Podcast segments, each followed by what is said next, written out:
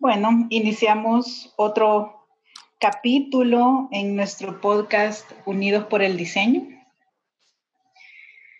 Estamos iniciando una nueva sección, la cual nos tiene súper contentos porque vamos a poderles compartir a otros inspiradores e inspiradoras que estamos súper, súper seguros que les van a encantar. Y pues hoy estamos de fiesta porque estrenamos Inspiradora desde México. Así que nuevamente, gracias por seguir con nosotros. Les saluda Verónica Alvarado, creadora y directora de Diseño UNE. En esta oportunidad me acompaña Ale Mártir, que es parte del staff. Cuénteles, cuénteles, ¿quién es Ale Mártir? Bueno, yo soy Ale. Eh, trabajo como diseñador gráfico publicitario y trabajo como con Vero desde hace ya varios años en el staff creativo de Diseño UNE y siempre es interesante, entretenido y retador y sobre todo de mucho aprendizaje cada proyecto nuevo que, que tiene Vero. Así que igual que los episodios anteriores, estoy seguro que este episodio le va a gustar a un montón de gente. Gracias, Ale. Y bueno, sin mayor preámbulo, le voy a contar un poquito de la trayectoria de nuestra querida invitada Mara Montañez. Ella es diseñadora gráfica con una maestría en innovación para el desarrollo empresarial. También es directora general y socia fundadora de La Jabonera. Ya nos va a contar ella qué es La Jabonera. Y también es parte del Consejo de Querétaro Se Diseña, que forma parte de la red de ciudades creativas de la UNESCO. Y puedo seguir, pero también quiero que la escuchen a ella. Así que, Mara, un placer tenerte como parte de las inspiradoras de Diseño UNE. Bienvenida. Muchas gracias, Vero, y qué honor, qué honor estar aquí. Gracias por invitarme y, ojalá, este, como dices, logre inspirarlos, porque si el diseño no inspira, algo le falta, ¿no? Uy, yo creo que te vas a pasar de inspiración. ojalá. ya, ya vas a ver que sí. Bueno, hoy eh, para este episodio del podcast hemos eh, seleccionado un tema que todos consideramos muy, muy importante, que es el diseño y su impacto social. Pero antes de entrar en materia, siempre iniciamos con esta pregunta, Mara. A ver. ¿Quién es Mara Montañez? ¿Quién es? Buena pregunta. bueno, ya dijiste una parte, ¿no? Mara es diseñadora gráfica, eh, tiene maestría en innovación, también es, eh, es facilitadora de talleres de creatividad, eh, es pintora cuando tiene inspiración, le gusta escribir también, es mamá de dos adolescentes, em, es apasionada de la fotografía también, de, encontrar eh, cosas diferentes o ver las cosas de manera diferente. Entonces puede decir que Mara es bastante inquieta. Le, gusta siempre estar retando la, la creatividad, retando, preguntándose muchas cosas. Esa o más bien así es Mara. Súper. Fíjense que yo la sigo con sus fotos y son bien interesantes porque Mara le encanta descubrir rostros en los objetos. Y, es súper chivo porque algunos les pone amaneció de malas. y verdad que se ve enojado. Sí, se ven enojados. O si no, el amargado. Yo me divierto como ustedes no tienen una idea viendo las capturas y ese redescubrir en las cosas cotidianas un algo más. O sea, a mí me parece eso súper cool. Sí, la verdad es que yo me divierto mucho también y, y se me aparecen, o sea, cuando no se aparecen hasta los extraño. Sí, sí, es cierto. Bueno, yo estaba a punto de mandarte un par de fotos a veces, pero o porque voy manejando, o porque no sé, está en reunión o algo, se me ha pasado el tiempo y no, lo, no, le, no le he tomado foto, pero, pero ya me generaste también en la mente esa, esa curiosidad, pues ese es andar descubriendo cosas. así que se los recomendamos a todos, redescubran el mundo. de Exacto. Así es más divertido. Vero ahorita mencionaba de que tienes un proyecto llamado La Jabonera. A mí realmente cuando Vero me contó el nombre ese, a mí me hizo así como un clic. Yo dije, La Jabonera, ¿qué es eso? Así que si pudieras contarnos qué es. Claro, La Jabonera, este, el año que entra cumple 20 años. Em, sí, empezó, yo soy diseñadora gráfica en...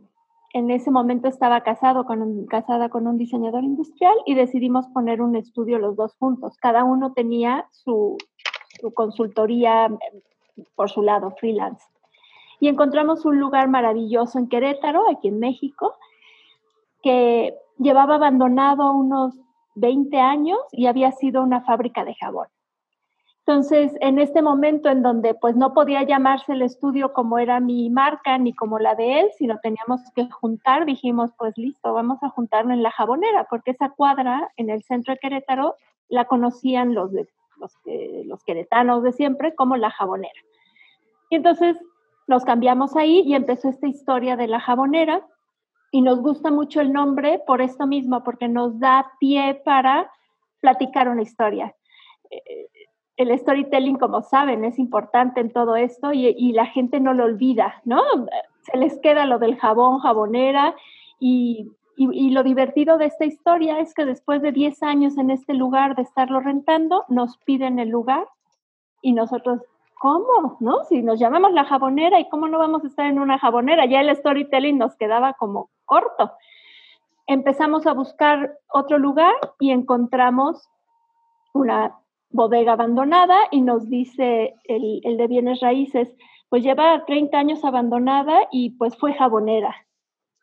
Entonces, bueno, el destino nos este, alcanzó, ese ya lo compramos y ahora la jabonera es una especie de vecindad creativa en donde le rentamos a, otros este, creativos de diferentes especialidades. Hay una diseñadora de modas, un ilustrador, este, un que hacen lettering y entonces tenemos nuestra vecindad creativa en este espacio que era una jabonera.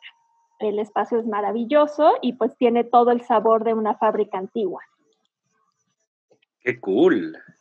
¿Verdad? Me encanta. Me encanta ese concepto de vecindad creativa. Está súper bien. Tal cual, ¿eh? Cada uno está en su espacio, pero todos tienen que ver con todos. Sí, yo estoy viendo acá el, Instagram y bueno, tienen, imparten talleres, eh, también desarrollan marcas, o sea, ¿cuál es el objetivo inicial quizás de la jabonera? Porque, ¿Y cuál es ahora? Porque igual los proyectos van evolucionando, van creciendo, cambiando. Claro, y nosotros también empezamos tal cual como diseño gráfico, comunicación gráfica, todo lo que es branding y estrategia de marca y diseño industrial, producto realmente este, que se produce industrialmente.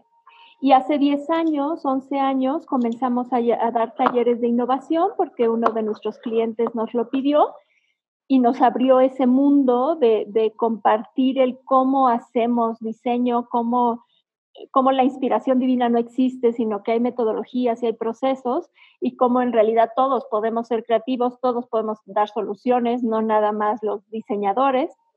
Y de, ese tiempo para acá hemos cambiado bastante el cómo afrontamos los problemas porque lo hacemos desde un lado de la co-creación, en donde los clientes forman parte del proceso creativo y, de alguna manera se encuentran estas soluciones en conjunto. Entonces, eh, ahora pues ya decimos que hacemos este diseño estratégico con co-creación y, y, ya sea que se aplique a diseño industrial, a diseño gráfico, o a veces cuando la solución sobrepasa nuestras capacidades, pues llamamos a otras especialidades que, nos apoyen para darle una respuesta al cliente completa. Entonces ya los proyectos se vuelven como, como, como más eh, amplios de lo que podría ser el puro diseño. Súper. Bueno, yo les quiero contar a todos, aquí en la comunidad de Diseño UNE, que cuando Mara y yo nos conocimos fue en Guatemala, en un evento de diseño interior, a la cual las dos fuimos invitadas. Y bueno, una de, las ponencias que a mí más me impactó fue la de ella, por, porque nos presentó un proyecto súper rico de recuperación urbana, pero que involucró desde ir y convencer a las personas que vivían allí hasta conseguir pues el financiamiento, llevarlo a la marcha e incluso involucrar a las personas a que fueran parte de este proyecto. Y me gustaría que nos contaras un poquito más de eso para ir entrando en materia de todo este tema del diseño con un enfoque social y obviamente con un impacto positivo en las personas y en sus comunidades.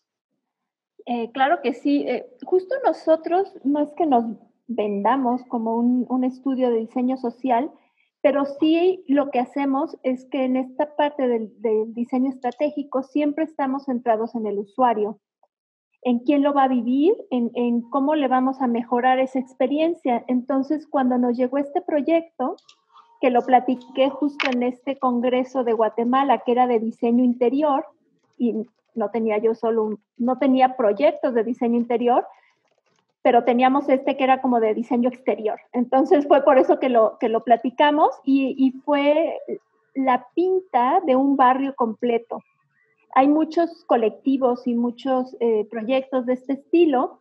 Sin embargo, el nuestro lo que hicimos fue atacarlo desde el lado del usuario, tomando en cuenta que eran 600 casas en donde ellos iban a, llegar diario, a abrir su, su, casa, la iban a ver diario varias veces cuando salieran, cuando regresaran del trabajo, y no queríamos invadir ese momento en donde nosotros dijéramos, ah, pues tu casa va a ser amarilla para que desde fuera el barrio se vea muy bonito y que ellos desde dentro no lo sintieran propio. Esa fue nuestra premisa. Entonces se hizo todo un programa en donde cada, cada casa el dueño escogía en una paleta de colores escogida de acuerdo a lo que Querétaro representaba, un color, escogía unas grecas, tenía que participar en la pinta de su casa, aunque había muchos este, pintores y había em, muchos eh, voluntarios para ayudarles, pero también era una parte de participación ciudadana, ellos tenían que aportar.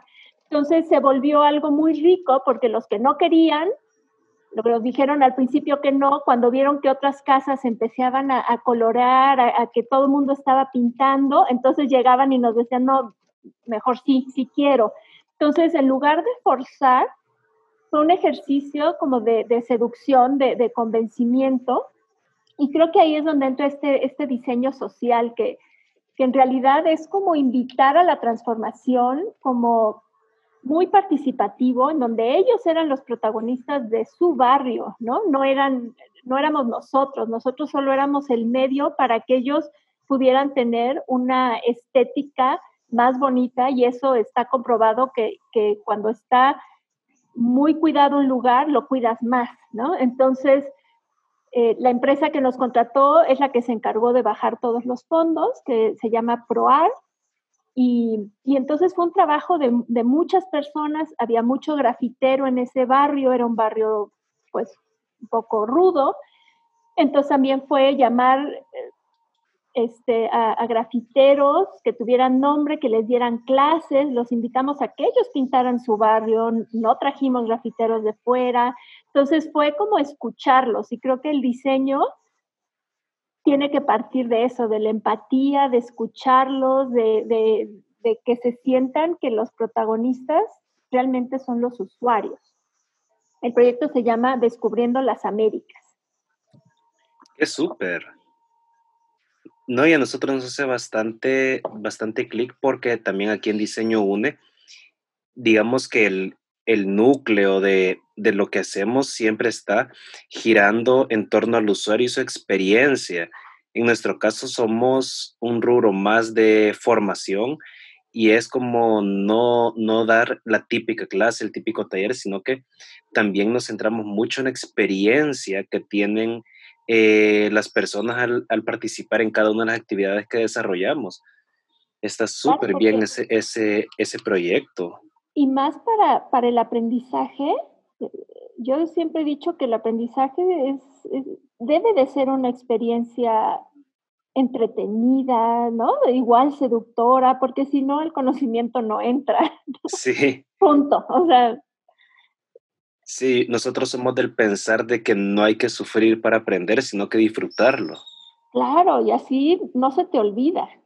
Exacto.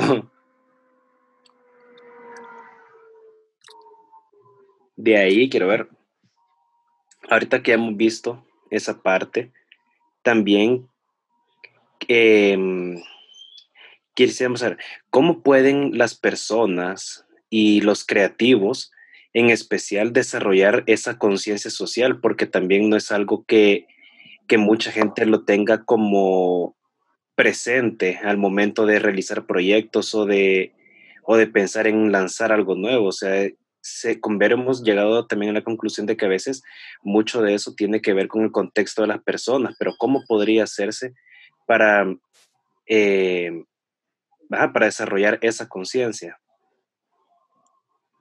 Pues yo creo que, que todo está basado en la empatía. O sea, si realmente quieres saber qué problema le está solucionando al otro, si quieres entender desde dónde lo está viendo, qué, necesidades tiene, qué cosas no se han cumplido, si lo escuchas en la primera fase del diseño, antes de hacer una línea, antes de hacer cualquier cosa, nosotros dedicamos mucho tiempo a la fase de empatía, a hacer muchísimas preguntas, a entender desde dónde lo ve, a entender qué le molesta, qué le gusta. Y de esa forma, cualquier proyecto de diseño se vuelve social, ¿no? Porque al final, pues es hacia la sociedad, es hacia, hacia un grupo de personas independientemente de, quién te contrate, ¿no? O si tiene un fin lucrativo o no. Y es que realmente no inventes necesidades, sino soluciones, necesidades que ya están ahí. Y, y, aparte es muy gratificante porque si lo haces desde ese lado, entonces la retroalimentación del cliente es inmediata. ¿no? Realmente sientes cuando le diste al blanco. Entonces nosotros dedicamos mucho tiempo el proceso a la parte de empatía y de preguntar y de, empaparnos del problema. Súper. Sí me parece ¿Cuántos, ¿Cuántos integrantes conforman la jabonera? Me refiero al momento de distribuirse los proyectos. Eh, también es importante que nosotros mismos que estamos al frente seamos empáticos, ¿no? Ya, ya nos ha tocado a Ale y a mí conocer gente que habla de la empatía y que arma un gran discurso y el momento de trabajar, el uno a uno, el día a día, ves que eso no existe. Exacto. Definitivamente. Es lo más difícil, ¿eh? Y en los talleres que, que damos, ahí es donde donde a la gente le cuesta muchísimo salirse de su percepción del mundo para poder ver la percepción del mundo del otro.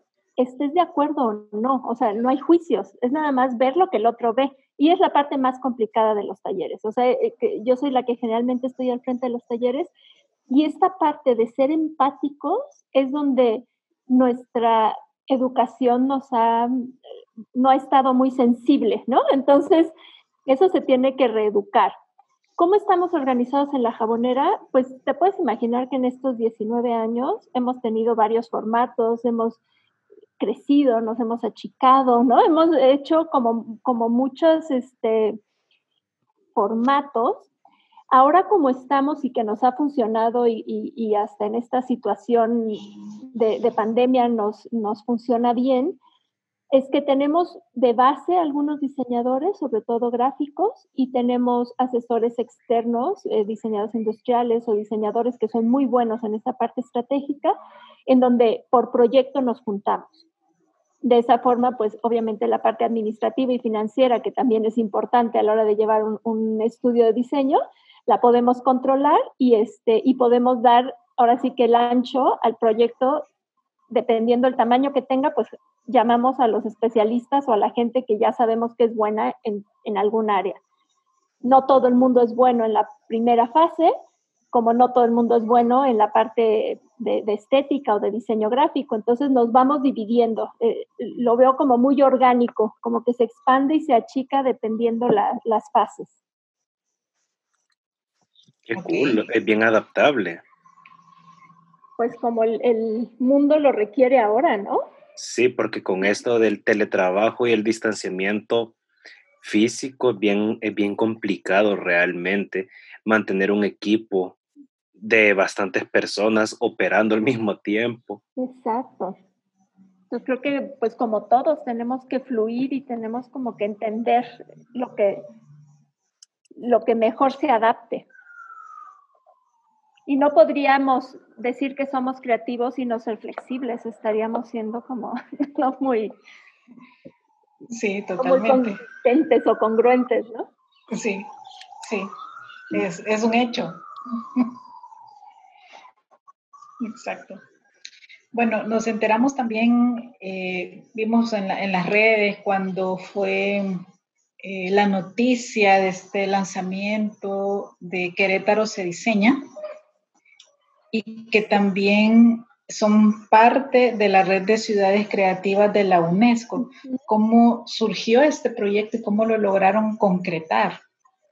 Creo que eh, va hilado justo al, tema anterior de esta como flexibilidad y este colaboración en donde cada uno es bueno. Eh, yo siempre he pensado como en estos momentums, ¿no? O sea, hay momentos en donde todo se alinea y entonces avanzas y hay momentos en donde te sientes que vas luchando contra, contra otras fuerzas y no hay forma de avanzar.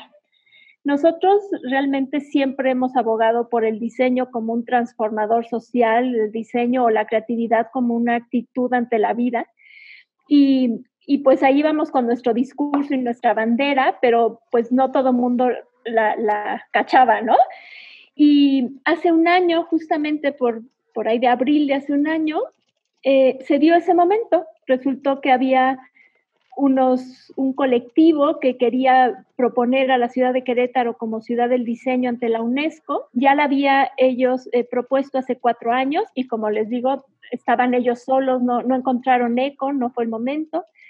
Y, ah, y en, hace un año, pues fue el momento. El gobierno los escuchó eh, y nos fuimos sumando todos los que desde nuestra trinchera estábamos haciendo eso, no todos nos conocíamos y teníamos un reto enfrente, en un mes y medio llenar una aplicación que da la UNESCO, que era enorme, con una cantidad de preguntas y de datos duros y de información, era un trabajo maratónico.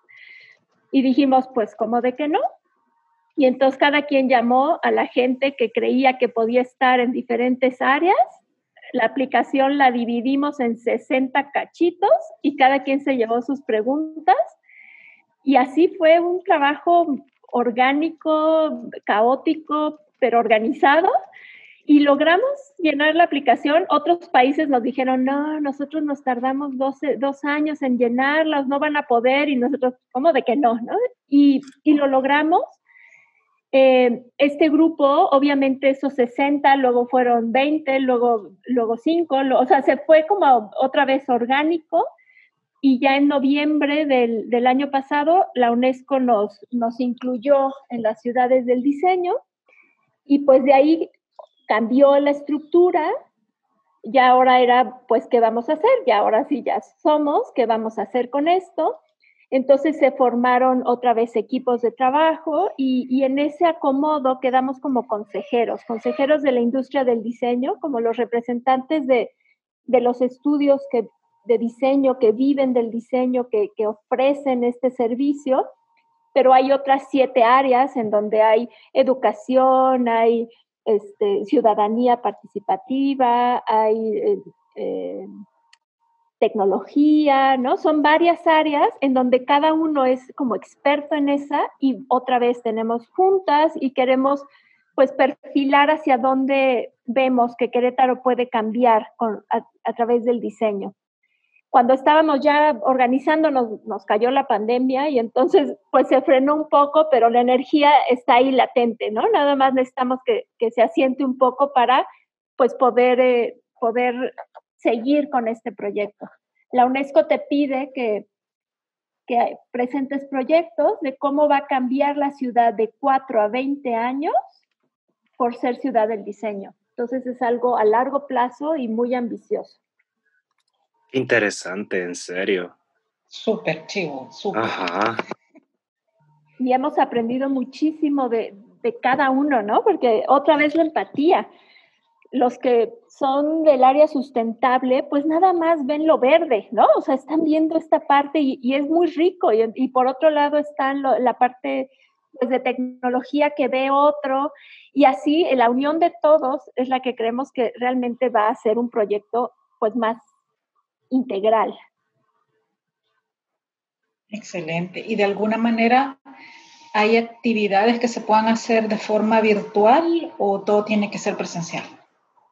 Pues lo que ahorita sí hemos hecho algunas eh, cosas virtuales, pero todavía digamos que no, no había empezado nuestra agenda como tal, ah, ¿no? Estábamos organizándonos, e, es, es complejo, porque por un lado está gobierno, por otro lado está la UNESCO, por otro lado estamos todos nosotros, que ahorita es totalmente pro bono y por, por el cariño que le tenemos a la ciudad, pero eso también tenemos que buscar lo que sea sustentable económicamente, porque si no, pues la parte romántica se acaba, ¿no? O sea, esto también tiene que ser sustentable, entonces, o sostenible más bien. Entonces, toda esa parte de esta estructura es en donde nos, nos frenó un poco. Pero bueno, es, temporal esto y, y podremos como retomarlo, ¿no?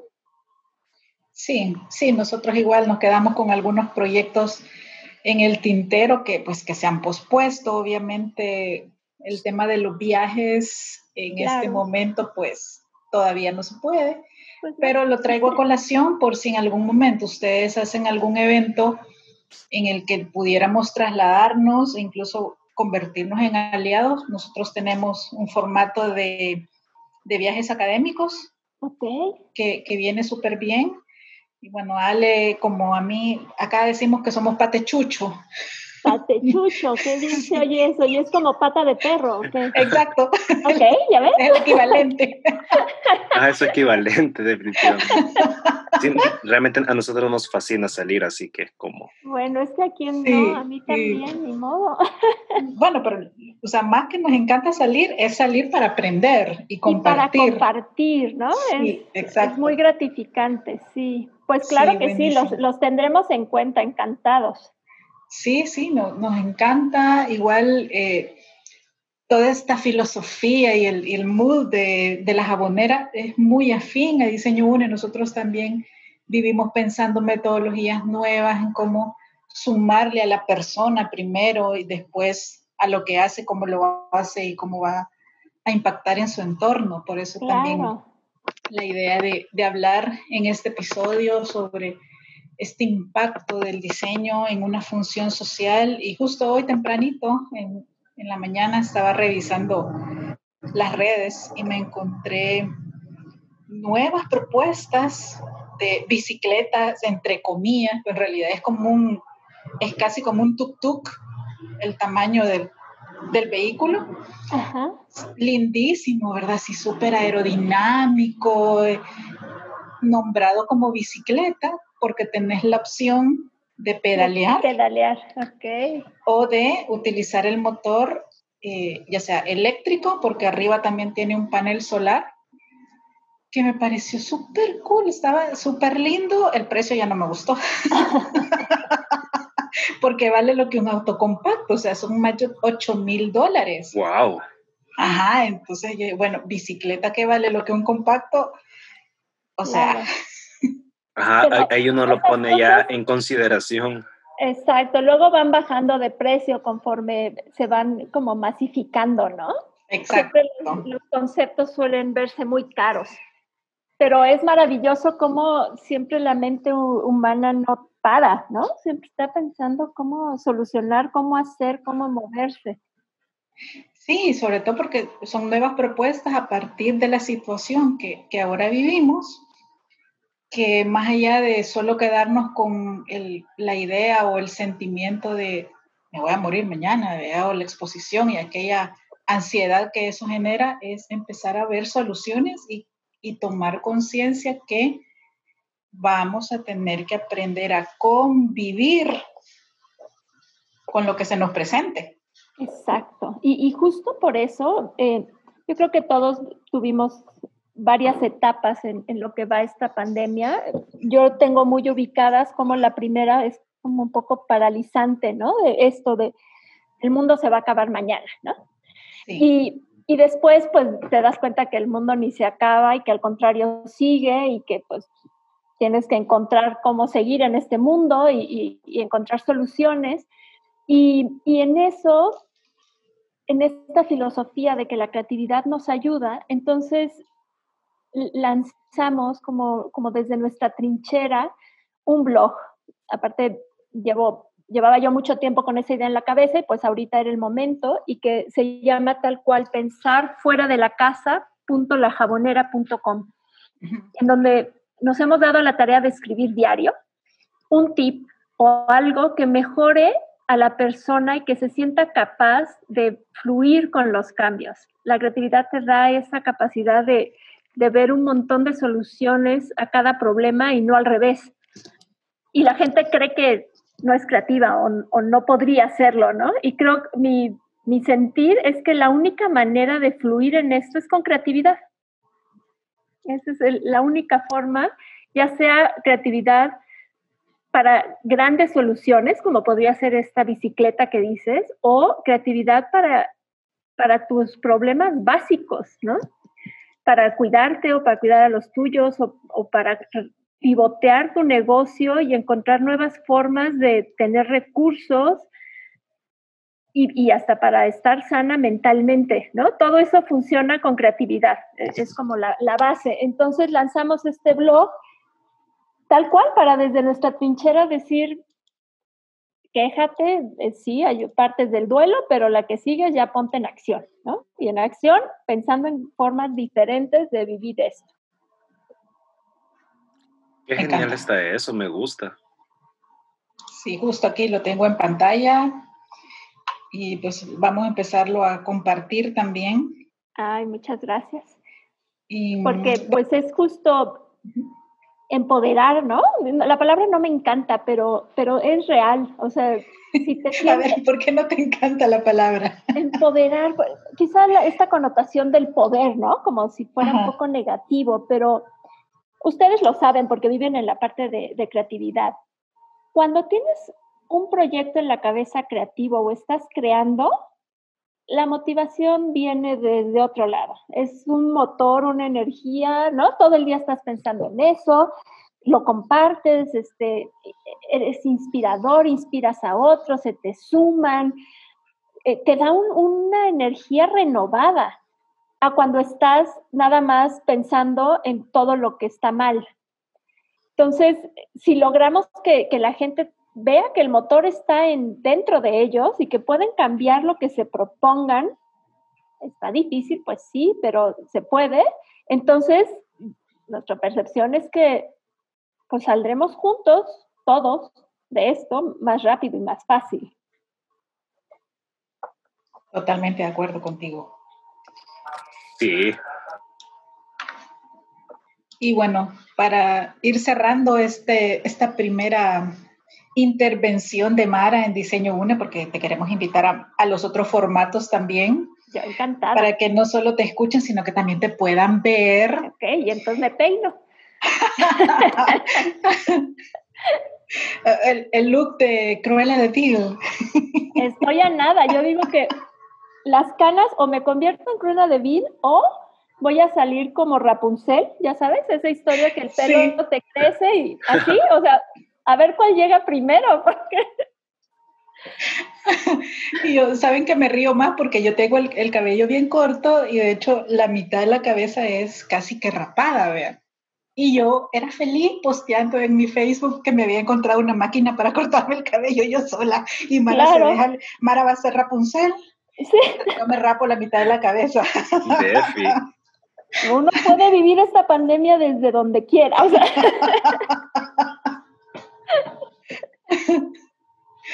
No, bueno. Em, un consejo para la comunidad de creativos en general, Mara. En este momento que debemos expandir nuestra conciencia y ayudarnos a mejorar el mundo, ¿qué les dirías? Em, pensar otra vez empatía y pensar en comunidad. ¿Cómo puedo ayudar al otro? Tal cual. O sea, cómo yo te ayudo a ti y ese puede ayudar a alguien más y ese quizá después cuando pueda me va a ayudar a mí. Entonces es pensar en comunidad. Creo que es lo único que ahorita nos ha dejado las lecciones, ¿no? Ese es como, y para poder actuar realmente en comunidad, tienes que tener desarrollada tu empatía. Trabajen en la empatía, traten de entender cómo le está pasando al otro. Todos le estamos pasando de diferentes formas. Entonces, entender y tratar de ayudar. O, y ni siquiera tratar, más bien ayudar, ayudar al otro. Y eso se regresa forzosamente. Exacto. Bueno, un placer conversar con ustedes dos, Ale y Mara. Ya sabe. Muchas gracias. Igual, Mara, súper buena invitada, definitivamente. Claro que sí, las veces que quieran. Yo aquí estoy, guardadita. Y ya, ya, ya te inventaríamos. Ya Muy bien. De una. Para los siguientes formatos. Claro que sí. A ver, ¿cómo te encuentran en redes? En redes, bueno, por un lado está la jabonera, que es la jabonera Centro de Diseño, así lo encuentran en Facebook y, en, Instagram. Y, yo, mis caritas y todo, es Mara MM. Así también estoy en Twitter, estoy en, en, Instagram, pero sí, mis caritas es Mara MM, en donde pongo pues todo esto que me voy encontrando. Excelente. Tengo una colección de casquillos de, no sé cómo se llaman, de vino, porque pues en esta cuarentena me gusta tomar mi copita de vino y entonces he encontrado una carita en cada uno, entonces ya tengo mi tácora de la cuarentena. Ok. Está bien, súper. Bueno, igual vamos a compartirles los artículos para que también Muchas gracias. estén pendientes de eso y pues mantenernos al tanto de qué pasa con, con Querétaro se diseña y si de pronto podemos eh, hacer cosas en conjunto, cuentas con toda la plataforma de Diseño UNE y con nosotros. Y nuevamente gracias, de verdad ha sido un honor y un placer estar conversando contigo en estos primeros episodios del, del podcast, ya con invitados internacionales y locales. Así que por mi parte, nuevamente gracias. Solamente invitarles al siguiente episodio donde tendremos otro interesantísimo tema a desarrollar con más inspiradores e inspiradoras para diseño. Muchas gracias. No, gracias a ti también, Mara, por, por haber estado con nosotros, bueno, en la distancia, aquí en Unidos por el Diseño. Saludos hasta allá. Gracias. Chao.